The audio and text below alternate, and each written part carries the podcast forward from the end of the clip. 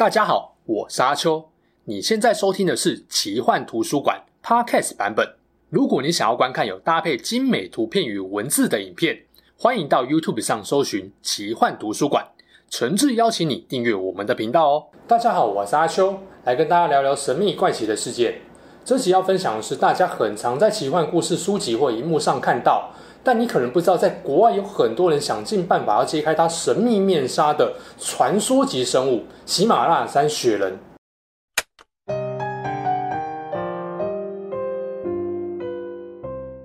传说中，雪人或雪怪是一种介于人与猿之间的生物。最早在英国的《泰晤士报》中被以“耶提”一词称呼，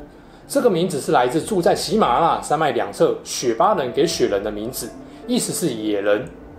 据说雪人的全身布满浓密的长毛，身形要比一般人稍微高大壮硕一些，尤其脚掌特别大。如果听的叙述还是没有办法想象它大概的模样，也没有关系，因为不论是在影剧、动漫，或者是在电玩当中，都很容易见到有着类似概念的雪怪形象。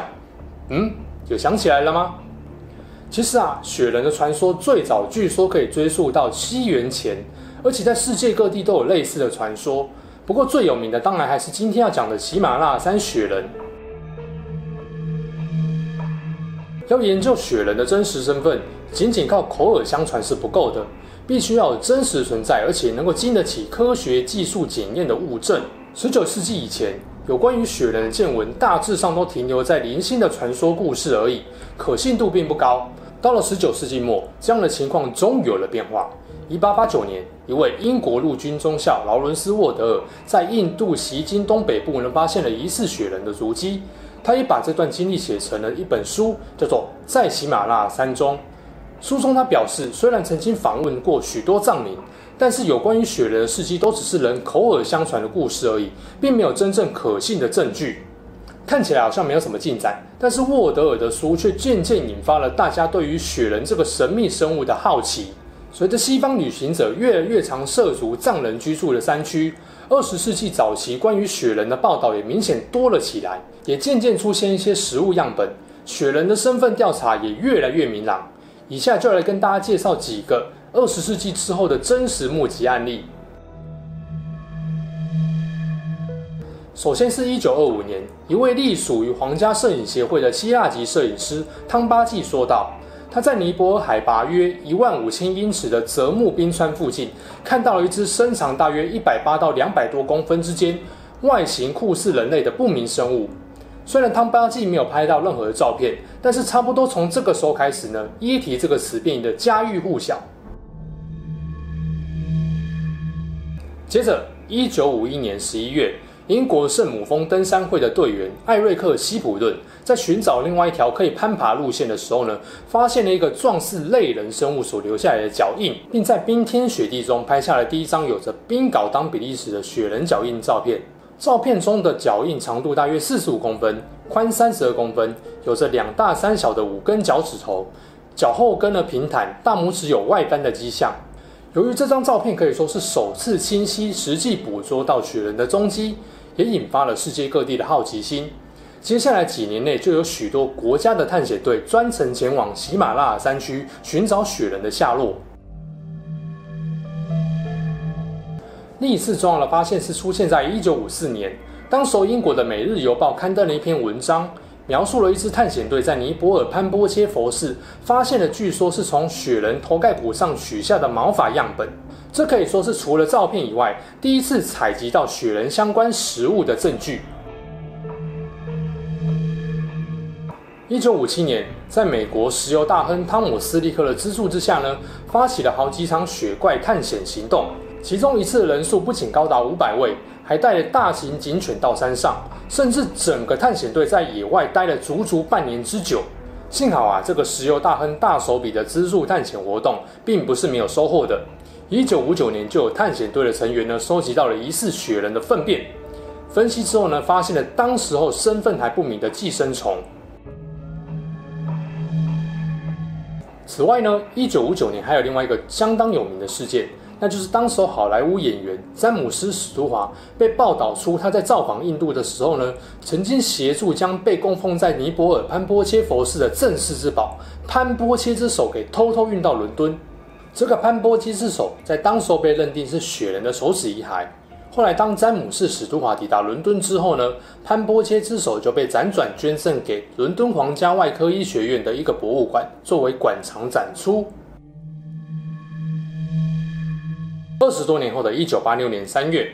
一位喜马拉雅山的登山客安东尼·沃德里奇在雪地中看见五百英尺远的前方有一个疑似雪人的生物。虽然距离有点远，但是沃德里奇发现，在附近的雪地上有奇怪的足迹，所以他就拍下了照片。照片后来经过专家学者的分析呢，属于真实的照片。在真相未被寻获之前，人们对于未知事物的探索与解密是不会停止的。例如说，刚刚提到了好几个二十世纪之后的雪人目击事件，多年来也一直有科学家想扮演流言终结者的角色，但是由于物证不足、科学检验技术不足，迟迟无法揭开雪人的神秘面纱。还好，这个窘境在二十世纪末呢，露出了一线曙光。让我们回到刚刚第二个目击事件。一九五一年，希普顿所拍摄的雪人脚印照片，其实多年来一直有人怀疑这张照片是假的。不过后来，在一九九七年的时候呢，多位专家再次对这张照片进行真伪度的鉴别，仔细分析之后呢，他们一致认为这张照片的真实度是毋庸置疑的。虽然距离真相还有一段距离，但至少破除了一个民众常见的质疑。再来，我们看看第五个潘波切之手被偷运的事件。这件事呢，其实在很长一段时间呢，被人们给遗忘了。直到二零一一年的时候呢，才被一位 BBC 的记者马修西给注意到，展开了 BBC 纪录片的拍摄计划。经过摄影与企划团队的调查，并将典藏在博物馆中的雪人手指交给英国爱丁堡的科学家进行 DNA 分析，最后发现所谓的潘波切之手其实只是人类的手指。虽然是个天大的误会，但是透过科学实证的分析。终于破解了几十年来大众对于雪人的错误认知。爱丁堡科学家的 DNA 研究让大众不再停留于文字与照片的想象，有越来越多的科学家尝试用自身的专业来解开雪人的秘密。二零一四年，英国牛津大学以布莱恩·塞克斯为首的科学团队发表了一篇研究论文。从基因学的角度鉴定了五十年来保存在世界各地不寻常灵长类动物的三十个毛发、指甲、骨头等样本，其中有二十八个被鉴定出是已知动物，像是熊或绵羊之类的，而另外两个呢，来自于印度跟不丹的样本，则不在已知动物的范围之内。根据赛克斯团队的研究，这两种样本的主人可能跟旧石器时代的北极熊有很近的关系。这份报告一公布后呢，再次燃起了许多人对于雪人真实存在的想象与探索欲望。不过比较糗的是，后来塞克斯教授的学生们发现，他老师的雪怪 DNA 定序中间根本有错误啊！本来以为是未知的新物种，实际上也只是已知动物的一种。他们认为这两种特殊样本的主人是棕熊的一个亚种——喜马拉雅山熊。它们通常生活在喜马拉雅山较高的山峰中，而且由于数量非常稀少，很难被发现。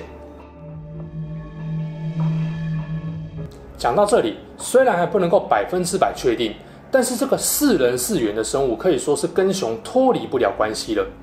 二零一七年，一本由美国社会学学者丹尼尔·泰勒所出版的新书《雪怪：神秘动物生态学》，记录了他六十多年来不遗余力亲自到喜马拉雅山寻找雪人踪迹的见闻与分析。简单说一下泰勒的经历：年轻的泰勒在偶然的情况下看到杂志中的雪人脚印照片，然后就被雪人的神秘风采给深深吸引，燃起他挖掘雪人真相的动力。一开始他也没有头绪，直到多年后，在尼泊尔国王的建议之下呢，把探险搜索范围集中在尼泊尔一处名叫巴朗山谷的野地，那边才有了突破。这个杳无人烟的地方呢，有很茂密的丛林跟充沛的降雨量，他认为雪人肯定就在这个区域。当他真正进入巴朗山谷的时候呢，终于皇天不负苦心人，泰勒果然发现了好几个雪人的脚印，而且看起来还是新鲜热腾腾刚出炉的。经过与当地猎人的交流，以及多年来对于熊类生活习性的研究，泰勒相信雪人的脚印应该是亚洲黑熊所留下来的。这个看法呢，也被同年的跨国研究给证实了。二零一七年，以美国水牛城大学为首的跨国研究团队——皇家学会报告生物科学版发表了研究报告，当中就指出，所谓的雪人其实就是熊类，更精准的说，是亚洲黑熊、西藏棕熊跟喜马拉雅山棕熊这三种熊。水牛城大学的生物学副教授林德奎斯特也表示，我们的研究结果强烈指出，雪人传说的生物基础可以在喜马拉雅山当地的熊类身上找到踪迹。我们的研究证明了遗传学应该可以解开其他神秘生物的奥秘。说到这里，我们大致上已经可以说，雪人的身份已经被科学家给破解了。对于相信雪人是传说生物的人来说，无疑是一棍当头棒喝。如果你现在在某些讨论区搜寻喜马拉雅山雪人关键字的话呢，还是会发现有些人不那么相信科学家的论证，他们依然相信传说中的雪人不属于任何一种已知生物，是一种神秘存在。